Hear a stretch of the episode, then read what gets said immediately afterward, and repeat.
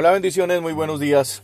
Este es el pan de vida, gracias a Dios por su amor, gracias a Dios por su misericordia y su verdad, gracias a Dios porque, bueno, ya hemos cumplido eh, los primeros días, la primera semana del mes de agosto, el mes número 8, gracias a Dios, eh, con muchas expectativas todos, agradeciendo en el Señor lo que ya en, en, estos primeros meses del año nos, nos entregó, nos ha ayudado, nos ha asistido, agradeciendo al Señor en absolutamente todo y precisamente ese versículo es el que quiero compartir esta mañana con cada uno de ustedes en este pan de vida. Carta del apóstol Pablo, primera de Tesalonicenses capítulo 5, versos 16 y 18. Dicen, estad siempre gozosos, orad sin cesar, dad gracias a Dios en todo, porque esta es la voluntad de Dios para con cada uno de nosotros en Cristo Jesús. La mayoría del tiempo eh, tal vez, no sé, bueno, creo que es parte de la naturaleza humana centrar la atención en aquellas cosas que nos faltan y no en aquellas que tenemos. En otras palabras, nos acostumbramos, en cierto sentido, a quejarnos por lo que no hemos conseguido, más que dar gracias por aquello que se nos ha otorgado y que hemos alcanzado. Cambiar la perspectiva es la manera de empezar a cultivar un espíritu de gratitud. Y qué mejor motivación que la palabra del Señor cuando hoy en las escrituras, en este pan de vida, nos instruye de esta manera. Hay que dar gracias a Dios en todo, porque esta es la voluntad de Dios para con cada uno de nosotros en Cristo Jesús. Mi pregunta sería, ¿por qué no empezar entonces a ver el vaso medio lleno en lugar de verlo medio vacío? ¿Por qué no fortalecer nuestra fe y honrar a Dios a través de un espíritu de gratitud, cualquiera que sea la circunstancia? Empezar a percatarnos de cada bendición que el Señor ha puesto en nuestras vidas y dar gracias a Dios por cada una de ellas es alinearnos con la voluntad que Él tiene para con nosotros y además una herramienta poderosa para llevar relaciones de mayor confianza con aquellos que nos rodean. La palabra del Señor lleva la gratitud a un nivel pero supremamente profundo.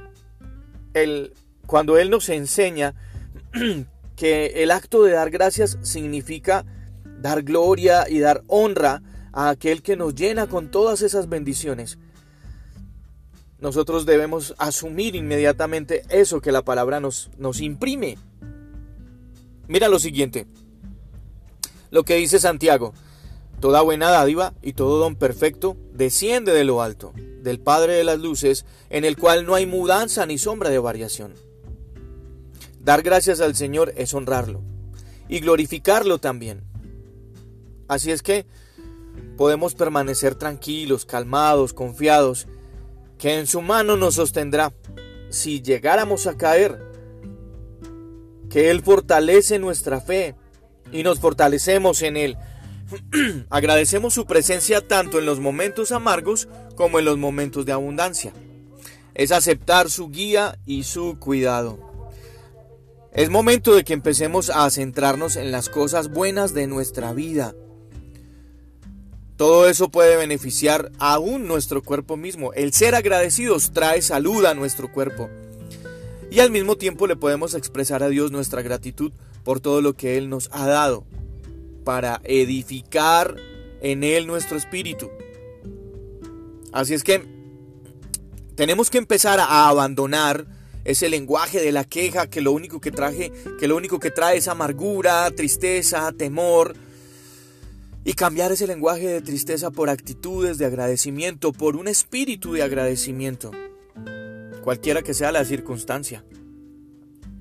Compartía con alguien en estos días, hay algo, hay un, un texto, algunos, muchos que he podido leer, pero uno muy especial para mí que me ha ayudado a cambiar ese lenguaje de queja y que ha traído un espíritu de gratitud a mi vida. El profeta Isaías en su capítulo 53 menciona lo siguiente. Como cordero fue llevado al matadero y enmudeció y no abrió su boca. Jesús, camino al Calvario,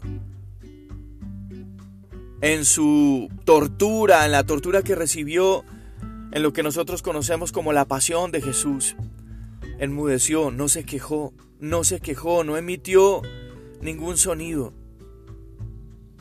No cuestionó absolutamente nada de lo que estaba haciendo ni de lo que le estaba pasando. Enmudeció y no abrió su boca. No hubo queja en él. Siempre que hay alguna situación complicada en mi vida, alguna circunstancia difícil y llegan pensamientos a mi, a mi mente, a mi corazón, que me vayan a llevar a un nivel de queja o a decir algo, inmediatamente recuerdo a Jesús, sin quejarse por lo que estaba haciendo por mí. Y eso me lleva a agradecer, a agradecer en Él en todo. Eso me lleva y me da la oportunidad de que Él mismo active en mi vida ese espíritu de agradecimiento que necesitamos todos. Yo soy Juan Carlos Piedraíta y este es el pan de vida. Bendiciones, un abrazo para todos. Cuídense mucho, por favor.